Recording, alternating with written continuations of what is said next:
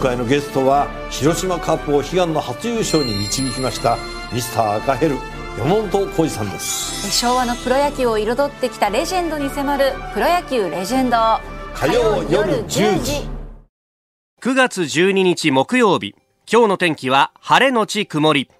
ニッポン放送飯田浩司の OK Cozy Up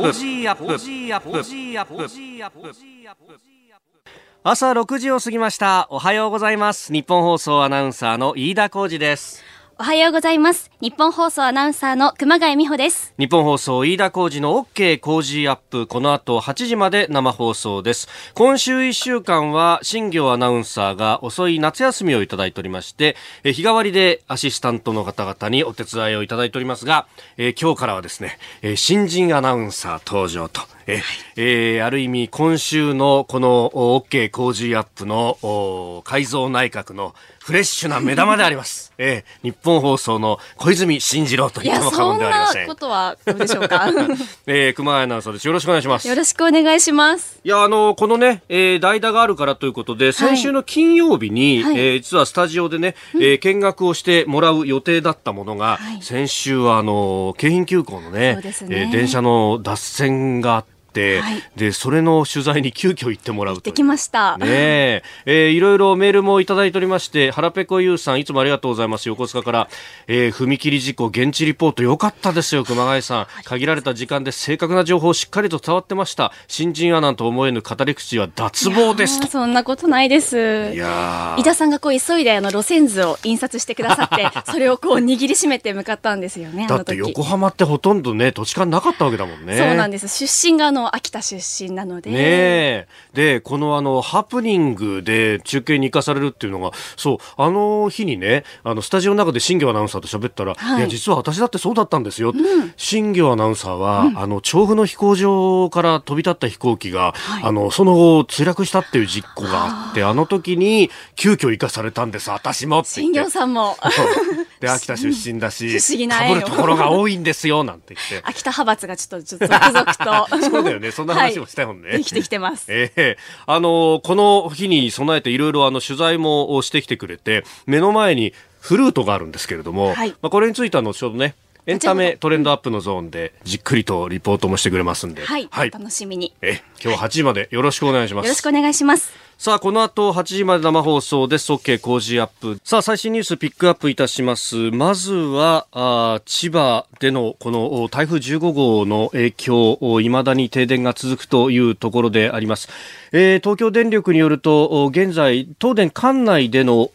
全域で停電件数が34万8100、件と。まあ、そのうち千葉県で34万6100件が停電を続けているというところであります。えーそして鉄道に関する影響ですが JR 東日本によりますと今日終日運転を見合わせる区間は JR 内房線君津と阿波鴨川の間の上下線 JR 外房線勝浦と阿波鴨川川の間の上下線久留里線の上下線全線となっております。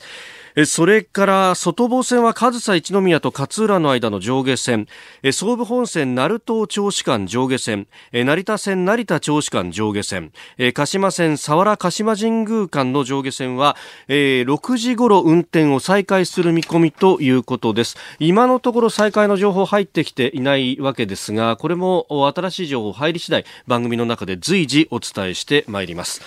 まあこれ、えー千葉に関してというのは昨日ね、えー総理も冒頭で様々発言ありましたけれども、えーいろいろなところがあ手を取り合って、えー対応を続けているというところです。あのー陸上自衛隊は習志野に第一空挺団という大きな部隊があったり、えー他にも、まあ、特化学校とかそういう教育機関も千葉には置いているということもあってそこから様々出動しております。あの第一空挺団ってパラシュート部隊でレンジャーなんて言われるんですが本当に陸上自衛隊の中の精鋭たちがこう集まっている、えー彼らがあもう千葉県も千葉県といっても広いわけですから、えー四方八方に散らばって給水活動であったりとかあるいは停電の復旧作業に向けて、えー倒木や土砂の撤去というのを行っています。あの一部こツイッターの陸上自衛隊のね、えー、アカウントなんかを見ると、いろいろ出てくるんですが、もう、様々なところでこう写真入りで、えー、活動しているなと。まあ一方で、九州でも豪雨災害、えー、ようやく油の除去というのが作業が終わったということもあって、そんな報告があったりとか、ええー、日本という国は本当にこれ災害大国でもあるというのは、えー、改めて感じるところです。で、この停電についてというのもいろいろ今日の新聞各紙でも取り上げていますけれども、えー、日本経済新聞がなかなかあいい指摘をしているなと思うのはですね、えー、2面に大きくこれ取り上げてるんですけれども、えー、千葉停電復旧明日以降というサブ見出しがあって大きな見出しではこれ、えー、2面ですが東電送電投資抑制響くというふうに書かれています。で今回のこの停電が長引いている、まあ、一つには大動脈のように、まあ、高圧線でまず、えー、大規模にこう送るわけですね。でそれを圧力を下げて各家庭にだんだんと配分していくと、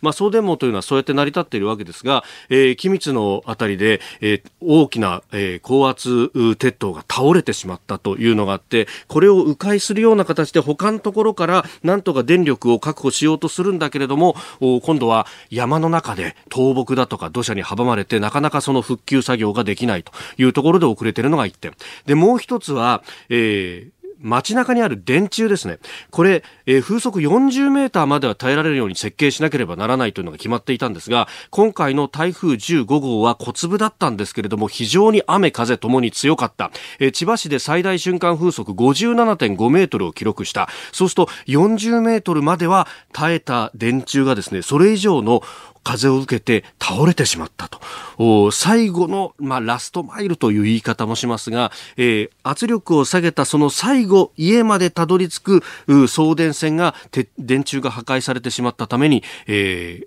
なかなか送電網が最後の最後のところを引けないということが今も続いていると。まあ、こうしたことが影響ではないかと。で、えー、これがどうして起こってしまったかというのの一つが、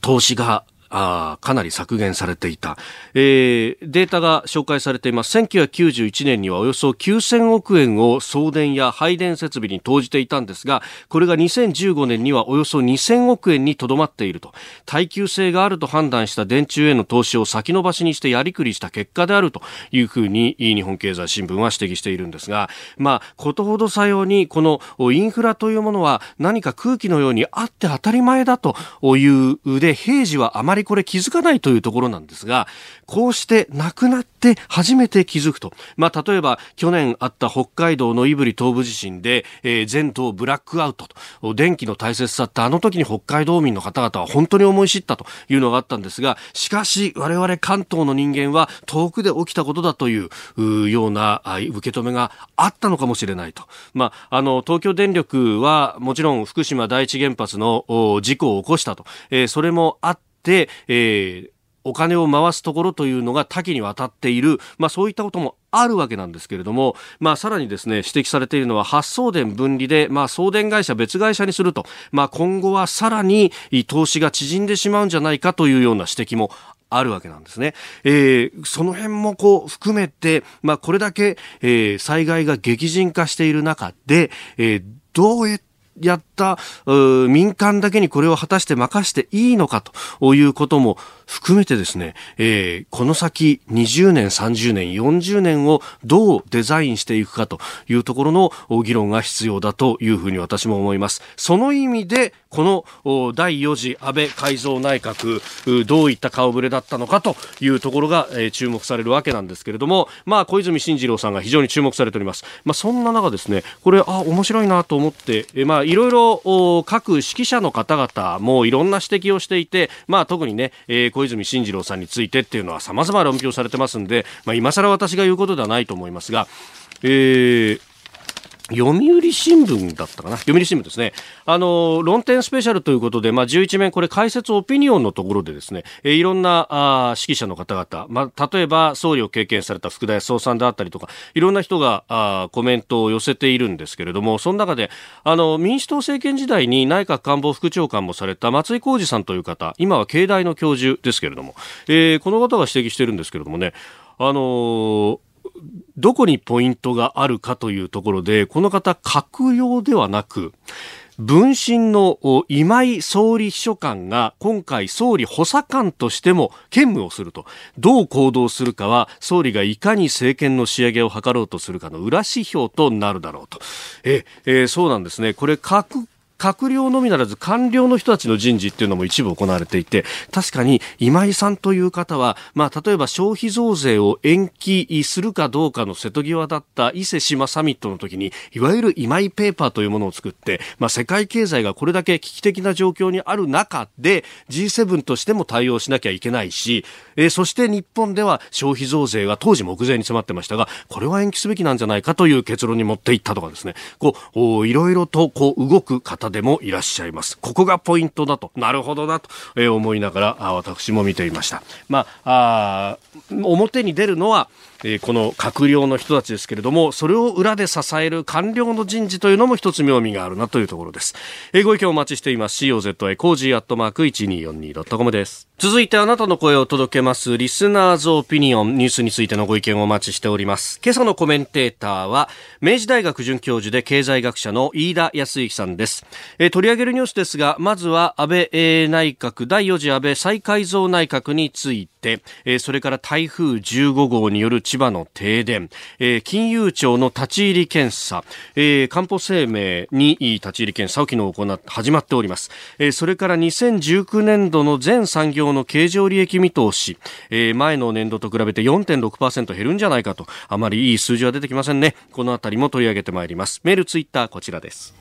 メールは、コージーアットマーク 1242.com。アルファベットはすべて小文字で COZY でコージーです。コージーアットマーク 1242.com です。ツイッターは、ハッシュタグコージー1242、ハッシュタグコージー1242です。今週はご意見をいただいた方の中から抽選で3人の方に番組オリジナルの防災アルミブランケットをプレゼントいたします。ご応募には必ず住所、お名前をお書きの上お送りください。いただいたオピニオン、この後ご紹介します。本音のオピニオンお待ちしています。6時24分になるところです。あなたの声を届けます。リスナーズオピニオン、停電中というね、メール、非常にたくさんいただいてます。ありがとうございます。八街市の鈴木さん、飯田さん、この辺りまだ停電中参りました。やはり雨が降ったんで、今朝はいくらか涼しく楽ですと。ああ、八街の辺りそうっすね。千葉の、そうだな、北東部にあそこら辺はなるんですよね。えー、銚子の気温ですけど、26度今日は最高気温がと。少し、いくらか過ごしやすくなるかな。えー、南部立山29度が最高気温の予想です。えー、千葉市内も29度と。まあ、30度割ってくるとちょっとは過ごしやすいとは思うんですけれどもね。まあでも、熱中症、こういう時気をつけていきましょう。あの、給水等々はね、あの、各自治体が必死に今やってる最中というところだと思います。いろいろ、あの、防災無線だとか情報出てると思いますんで、なんとか情報を取ってね、え、えー、頑張っていきましょう。はい。えー、ご意見お待ちしております。メール、COZY コージーアットマーク 1242.com です。さあ、7時台はコメンテーターの方々とニュースを掘り下げます。今朝のコメンテーター、明治大学准教授で経済学者、飯田泰之さんです。おはようございます。おはようございます。よろしくお願いします。はい。えー、飯田さん、あの、ツイッター見てると、はい。大変だったみたいですね、この週末。そうですね。えー、先週は宮古島で台風で、ええはい、えー、閉じ込められまして、ほぼ全島停電の中、おえー、まあ飛行機を待つと。はい。そして今週はですね、いわき市に出張してたんですけれども。いわきはい。あら、いわきった台風15号の出口だった。15号の出口で、こちらもかなり大きな被害出てるんですけれども、このところずっとですね、ここ2週間台風についてばかり考えておりました。なるほど。今日もこの台風15号の爪痕、非常にいろんなところで残ってるんで、うん、まあ様々な角度からいろいろお話しいただければと思います。今日よろしくお願いします。はい、よろしくお願いします。お送りしております、飯田浩二の OK 工事アップ、お知らせを挟んで7時。セゾンプラチナビジネスアメックスカードが選ばれている理由。仕入れ費用税金の支払いを一元管理して業務を効率化。支払い猶予が最長56日でキャッシュフローにゆとりもできます。個人事業主フリーランスの皆さんビジネスにこれ一枚。セゾンプラチナビジネスアメックスカード。です。9月12日木曜日時刻は朝7時を過ぎました。改めましておはようございます。日本放送アナウンサーの飯田浩二です。おはようございます。日本放送アナウンサーの熊谷美穂です。えー、今週1週間は新業アナウンサーが遅い夏休みを取っております。日替わりでアシスタントの方々手伝いいただいてるんですが今朝は日本放送新人アナウンサーの一人熊谷美穂アナウンサーです。引き続きよろしくお願いします。お願いしますそしてコメンテーターの方々と7時台一緒にニュースを掘り下げてまいります。えー、今朝は明治大学准教授で経済学者飯田康之さんです。おはようございます。おはようございます。飯田さんには番組エンディングまでお付き合いいただきます。では最初のニュースこちらです。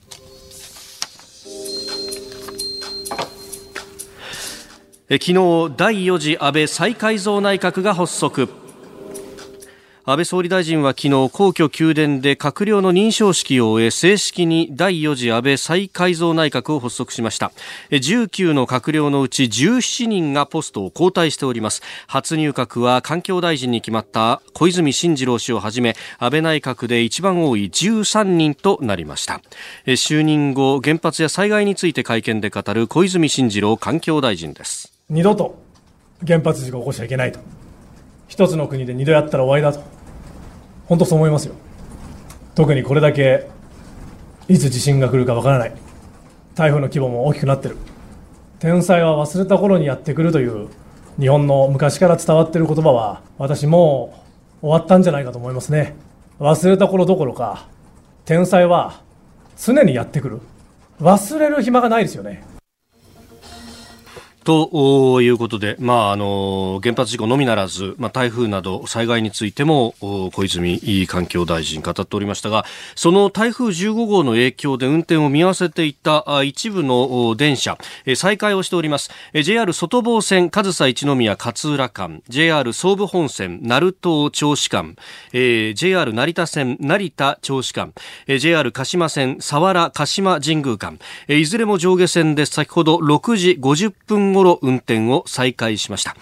えー、各線運転再開の区間は出ておりますが、まだ房総半島の先の方などは、えー、運転再開のめど立たずと、今日も終日運休というところがございます。さあこの改造内閣について、えー、今日時間を取ってね、い。ろいろお話しいただこうと思いますが、注目どのあたりになりますか？まあそうですね、もう、小泉進次郎環境大臣であったり、はい、えー、防衛大臣に横滑りした河野太郎氏、ここら辺はもう大手のメディアでも十分、はい取り上げられているところだと思うんですけれども、今回、えー、注目したいのは3人です。えー、1人目が総務大臣2回目の登板になりました高市早苗さんです。はい。で、えー、ですね、うん、今あ、各地方で県と市町村の役割というのを、どういうふうに見直していくか、再構築していくか、というの、非常に大きな課題になってるんですね。えー、今回の台風に関しても、様々な防災であったり減災、その時のお金の負担と、もう一つはやっぱ人の分担ですよね。はい、えー、こういったものを、まあ、組み替えていく、そういった地方自治のあり方とか、インフラ整備のあり方を考えるにあたって、やはり、一回やって3年間も、はい、総務大臣されて事情が分かっている、うん、えー、高市氏を当てた、この意味は大きいと思います。そしてもう一つのサプライズは経済産業大臣。おお菅原一秀さん。はい。えー、菅原さん、練馬区議から、東京都議を経て、はい、の国会議員、えー、叩き上げであります。えー、実はあの、私が、はい、学生時代、はい、えー、ちょうど練馬区議になったぐらいの頃、まあ、あの、ラグビーのユニフォームを着た、あの、えー、選挙ポスターがすごい印象に残ってるんですけれども。なるほど。えー、まあ、あの、初入閣でここまで重いポストというのは珍しい。はい、さらに、えー、このポストに、特にまあ経産官僚でもない。えええー、そうですよね。で、えー、党の中での仕事をずっとされてきた菅原さんをつけた、あ、うん、というのは、これはあの非常に大きく今後経済関係の閣僚として、ね、仕事をすることを期待しているんだろうなと。で、えー、そしてもう一つは、まあ、あの、初入閣組ですが、はい、復興大臣の田中さん。お田中和夫さん。えー、ずっとその議員として議員外交に注力されていた方で、はい、えー、復興もそろそろもう一つ別のフェーズ、どうやってえーインバウンド観光を呼び込んでいくかとか、はいまたは復興の情報をどうやって海外に知ってもらうか、ちゃんと復興してるんですよ、と。うんえーそして、えー様々な不安を払拭するというはい、海外への発信の役割なども期待されている。こういったところ、注目なんじゃないでしょうか。えー第4次安倍再改造内閣、まずは取り上げました。まあ、この後、おはようニュースネットワークのゾーンでもまた改めて取り上げていきたいと思います。おはようニュースネットワーク。東京有楽町日本放送をキーステーションに全国のラジオ局21局を結んでお届けいたします。時刻は7時11分を過ぎました。おはようございます。日本放送アナウンサーの飯田浩二です。今朝のコメンテーターは明治大学准教授で経済学者の飯田康之さん。取り上げるニュースはこちらです。安倍総理、憲法改正について必ず成し遂げると述べる。安倍総理大臣は昨日新内閣発足後記者会見し憲法改正や社会保障改革など重要課題に向けて意欲を示しました憲法改正の実現に向け述べる安倍総理大臣です憲法改正に向けた議論を力強く推進していく考えであります。まあ、衆参両院の第一党である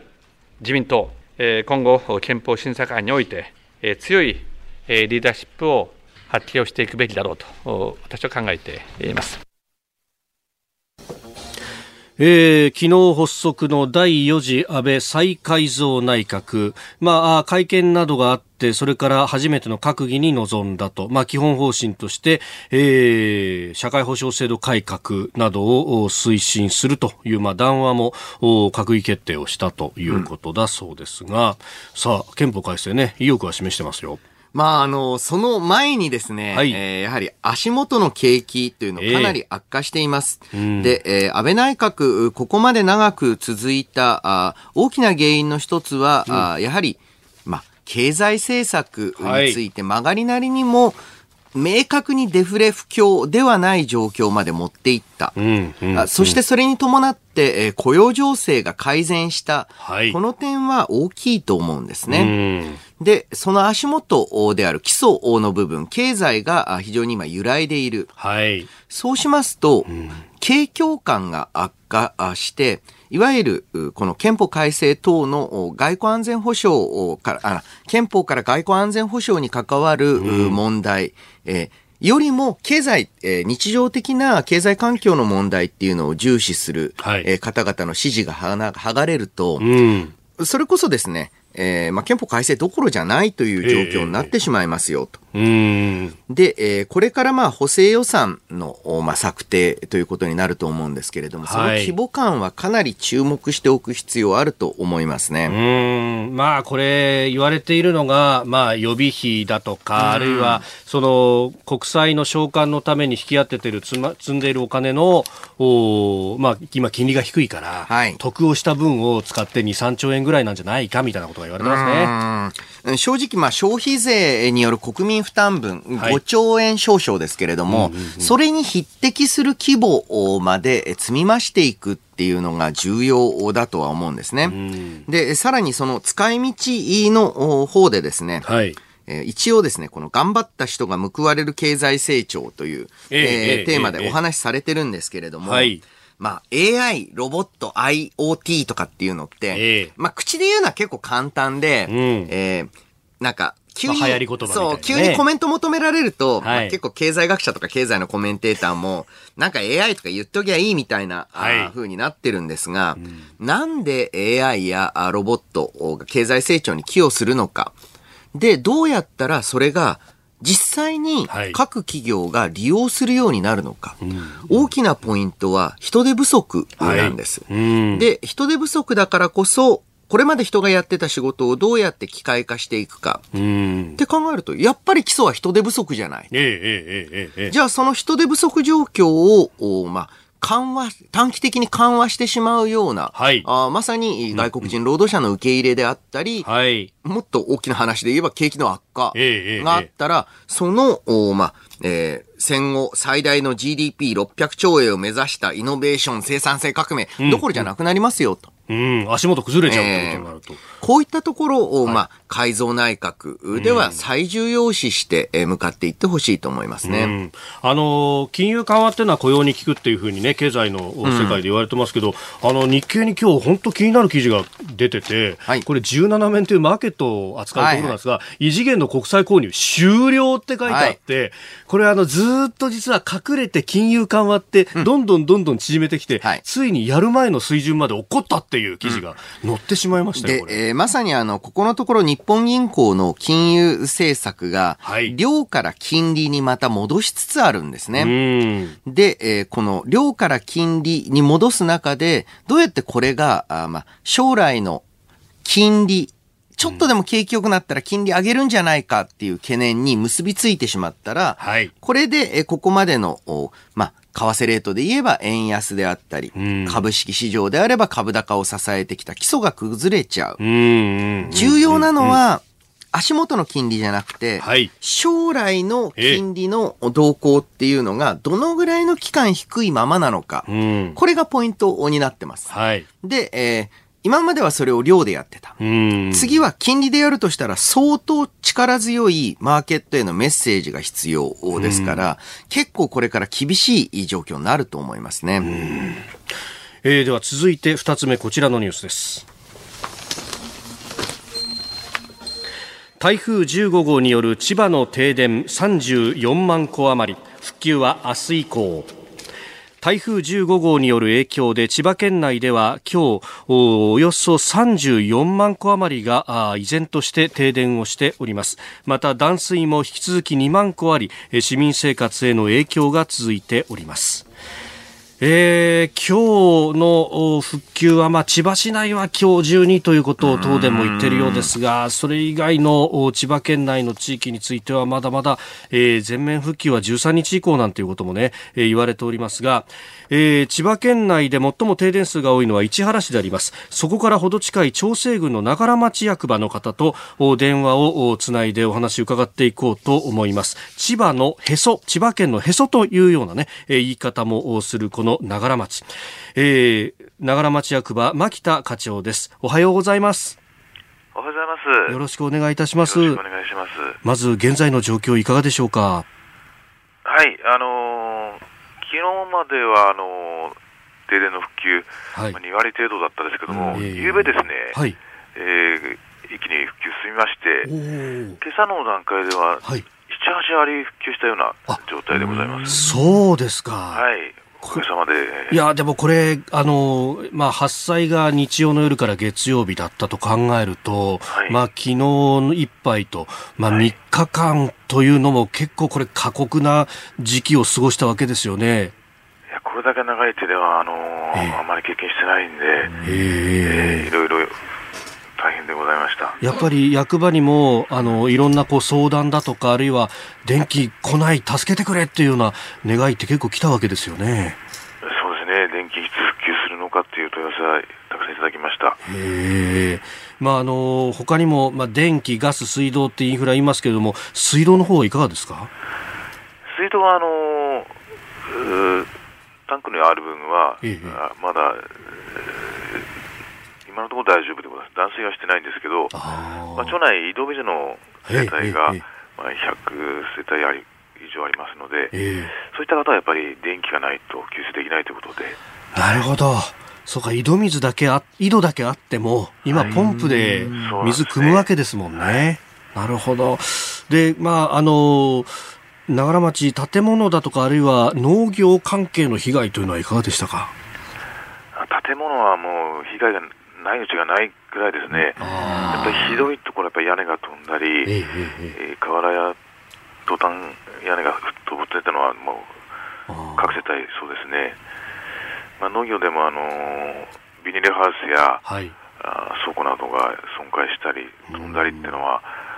もう数切れないですね、ほとんど全てのせあの関係者ってことでいいかと思います。うんまあ、そうすると、まあで、千葉県全体でも農業の被害に100億円ぐらいいくんじゃないかみたいな話も出てますけれども、長町だけでも相当なこれ、金額に上る可能性があるまだ全てが把握できないんですけども、ええあのちょっと見当がつかないですね。ああ、まあ、そうなると、まあ、今後、まあ、電気はこれ復旧しましたけれども、町民の皆さんの生活をこれから復旧、復興、復旧させていくっていうのは、まだまだ長い道のりになりますね。まあ、電気もまだ、ええええ。3割ほどはまだ、まだなんですよ。ここからが、まあ、たあの、うん、山間部の方なんで、ええまあ、早く復旧できすればいいなと思ってるんですけども、これ電気来てからが、はい。それぞれのお宅で、ええ。えー建物や農作物やなんてことで、えー解決、すべての解決にはならない、これからまた大変だと思います。なるほど。はい。わかりました。あの、お忙しい朝の時間帯にすいません。どうもありがとうございました。いえ、ありがとうございました。えー、調整郡長良町役場牧田課長にい今の状況を伝えてもらいました。なかなか報道されてないところでもありますね。そうですね。えーやはり千葉県内、えーここまで大きな大規模なあ台風災害というのを、おまあ、受けた。こんれはもうお稀なことでありまして、はいというのも関東ええええに台風が上陸するっていうのは、平成28年、2016年以来なんですが、ええその前だと2005年？ああ、そうか。今まで10年に一度ぐらいだったんですね。そうですね。うんそしてここの規模というのが少ない。はいうんそうなってきますと、ええ住人側もですね、うんどこに避難すればよくて、はいえーどこに行けば水があって、うんえーまたどこに行けば自家発電装置、はい発電機を持ってるのか、こういった情報を行き渡っていないというのも、はいえー非常に、まあ、うん重要な、あの、今回の深刻さ、あの、原因になってるんじゃないでしょうか。はい。えーこの時間、飯田康之さんとお送りしました。以上、おはようニュースネットワークでした。セゾンプラチナビジネスアメックスカードが選ばれている理由仕入れ費用税金の支払いを一元管理して業務を効率化支払い猶予が最長56日でキャッシュフローにゆとりもできます個人事業主フリーランスの皆さんビジネスにこれ1枚セゾンプラチナビジネスアメックスカード7時27分です。今朝のコメンテーター、明治大学准教授で経済学者、飯田康之さんです。引き続きよろしくお願いします。よろしくお願いします。続いて、教えてニュースキーワードです。金融庁立ち入り検査。テレビドラマで聞いたことがあるような キーワードですが、え保険の大規模な不正販売が発覚したかんぽ生命保険と日本郵政に対して、あ、日本郵便に対して、え昨日金融庁が保険業法に基づいて立ち入り検査に入りました。え保険料を二重払いさせるなど顧客に不利益をもたらすような販売が横行していた背景を内部文書などを提出させ解明する方針です。あの現場の郵便局だとかあるいは郵便配達されてる方ってメールツイッター結構いただくんですが、はやっぱあの現場分かってない一律のノルマを課せられたりとかして、もう現場としては疲弊してるんだというようなね訴えが何通も来てましたね。はい。えーまあ、今回のかんぽ生命の乗り換え契約不適切事例とされるのが、はいえー今回の新たな調査で18万件。うんうんうん。で、えーこれだけではなく、はい実はあの他社の、まあ、保険、がん保険等を委託販売をしている、はいケースあるんですが、そちらでもお10万、まあ、4000件ほど不利益契約が疑われる、う事例があったと。はい。えーこれ大スキャンダルうなんですね。これあの民間の保険会社あであったら、はいかなりまあ経営自体が危ぶまれるううん状態だと思います。はい。で、えーなぜこういった事態を招いたのかと言いますと、もちろん、あの、過酷なノルマを課して、えー現場がやむを得ぬと言っちゃいけないんですけれども、えー誘発された、こういった不正が、あ誘発されたという側面ある一方で、はいじゃあなんで、えー加入者の方あというのは、それだけ、例えばまあ、保険料二重払いになってたり、はい。保険切り替えの間、空白期間ができちゃったり。これって、はい。えーいわゆる担保への信用が異常に高かった。ああ。だからまあ、うん。えーまあ、郵便局の方が言うんだから、はい。それは悪い、うんうん。えーことじゃないんだろうとか、えーこちら、あーまあ、加入者にとってそんな特殊に不利な条件を言われてるわけじゃないんだろう、うん。という、まあ、なんと言いますか、えー、未だにその、まあ、公社、はいまあ、公的な機関うんであるという意識の方を顧客側も持っていたことで、んえー不正の発覚であったり、えー加入者側からの指摘というのが抑えられてきたんだと思うんですね。で、えーこれは、まあ、国鉄もそうだったわけなんですけれども、はい。官が民に切り替わるときっていうのは、なかなか中で働く人たちも、そして顧客側も、その位置取りというか、はい。もうこれはもう一民間企業なんですよっていうマインドセットに移ることができない。それも実は大きな原因なのかなと。で、えーこういった金融商品の問題考えるときはい。というのは、どうもですね、日本、不思議なもんで、この保険がわかる本。とか、えーそういう税金がわかる本とか、はいえーお得な金融商品とか、そういう本はみんなたくさん読んで勉強するんですけれども、はい。人に聞くっていうことをあまりしないんですよね。ああ、お金のことそういえばあんま人に聞くってないですね、習慣としてね。本来であれば、FP、えーあーファイナンシャルプランナーあーの方というのがそういったお金に関する個人の相談を受ける。はい。またまあ税理士さんっていうケースもあると思いますけれども、そういったプロに相談というルートが甘い。うーん。例えばまあどうもですね、その、まあ、営業トークだから悪いとは限らないんですけれども、その窓口の方に説明を受けて、えーその担当の方の言うことを聞くか。あとはせいぜいまあ一夜漬け、言葉は悪いですけどね。ええ一夜漬けでアンチョコ本を買ってきて、はいえー読んだちょっとした知識で、えーうんうんその人の一生に関わるようなお金の問題っていうのを扱う。そうではなくもう少しプロの相談相手っていうサービス、その充実も求められていくんじゃないでしょうかね。うーん。例えばこのもう二重払いはい。であったり、えーまあ無保険状態、これ極めて危ない状態ですから、それをストップをかけるような機能っていうのを何らかの形で、えー持てればよかったんじゃないかなと思います。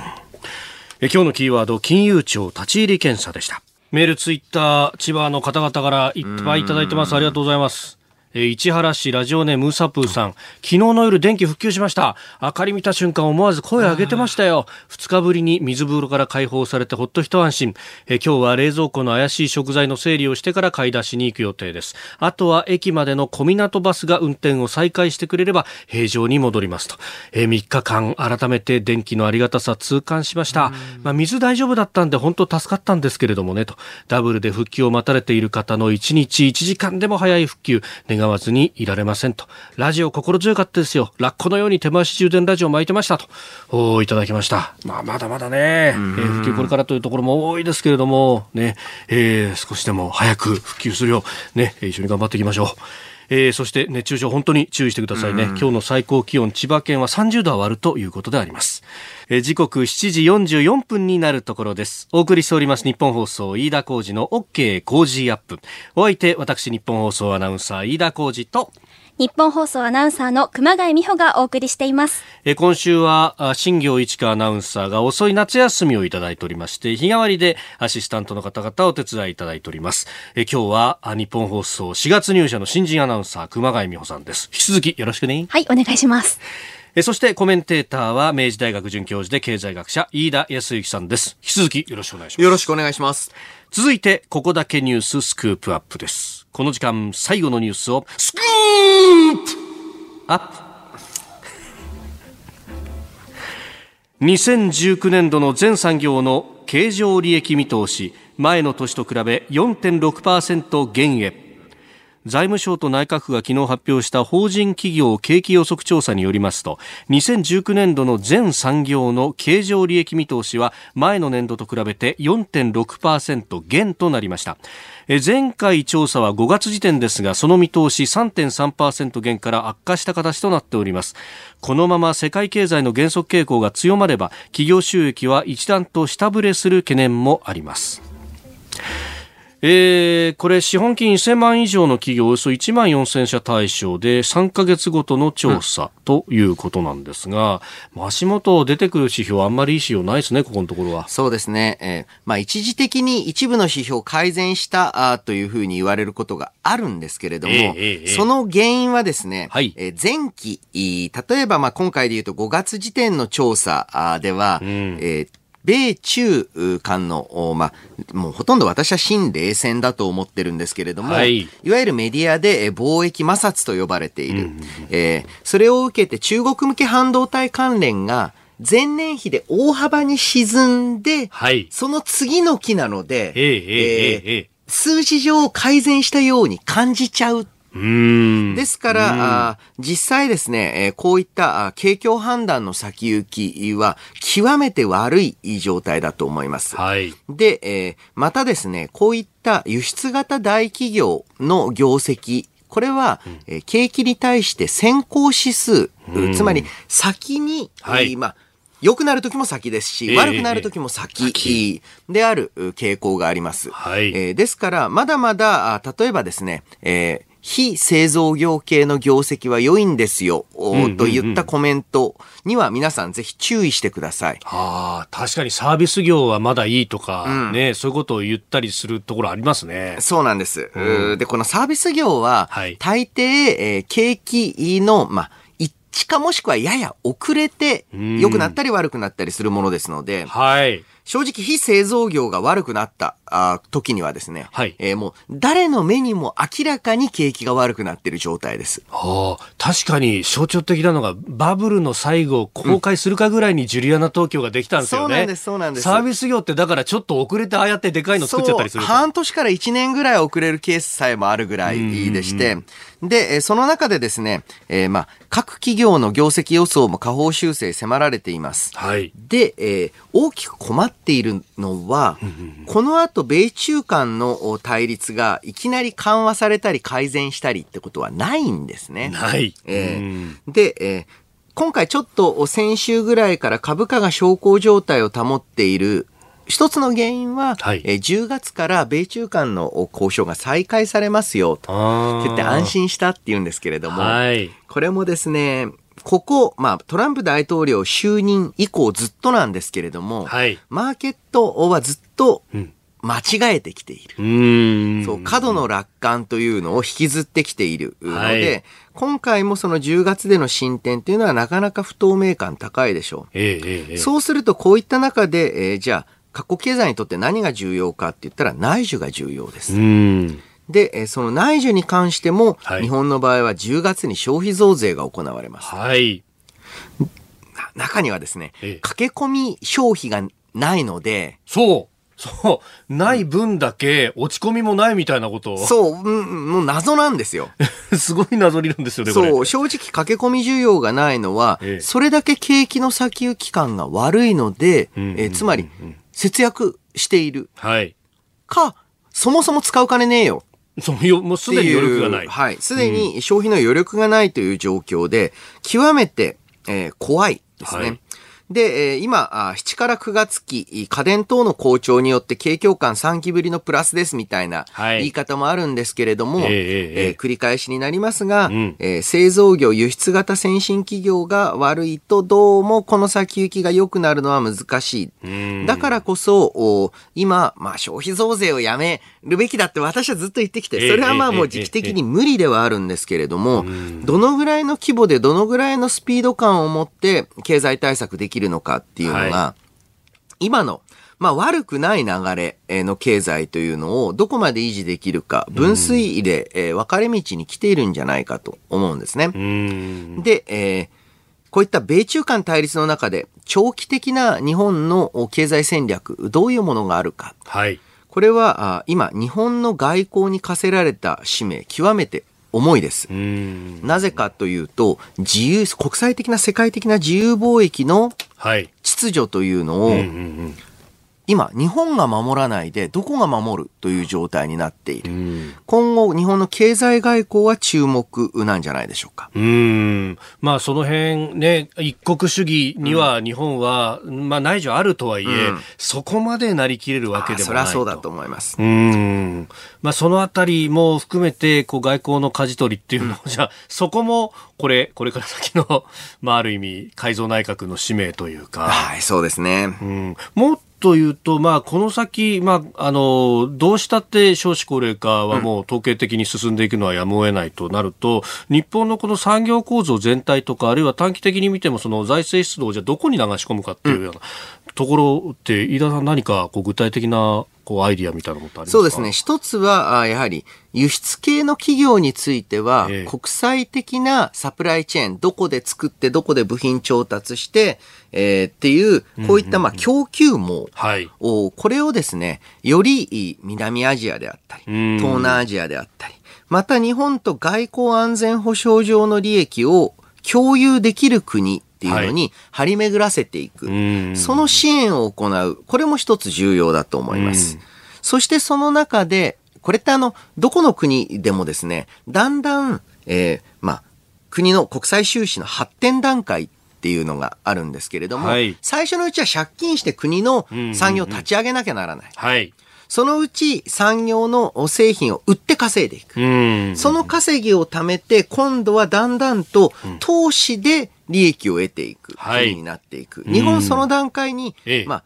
今いる。今いるわけなんですよね。で、そうやって得た投資の利益を国内では、えーどうやってえーより充実したサービス業っていうのによって、国内の、まあ、働く人たちの所得っていうのを、まあ、保っていくか。んこういった、あまあ、大きなデザインっていうのを描いていく。それに合致する形で財政出動をしていくっていうのもはい重要だと思います。ああ、ある意味、財政出動であったりとか、まあ、公共の投資っていうのが再分配機能の部分が、これから先、役割が大きくなってくる。そうですね。さらに言うと、これは、あまあ、アロケーションっていう言い方をしたりするんですけれども、はい。資源配分機能うん、つまりより効率的な、えー日本経済を使っ作っていくための、えー費用であったり、うん。また、より強靭な、あまさに災害に強い国っていうのを作っていくための措置、こういったところに財政、えー使っていきたいところだと思いますね。え今日のスクープアップ、全産業の経常利益見通しから、まあ、今後の経済についてお話をいただきました。このコーナー含め、ラジコタイムフリー、ポッドキャスト、YouTube でも配信してまいります。詳しくは番組ホームページをご覧ください。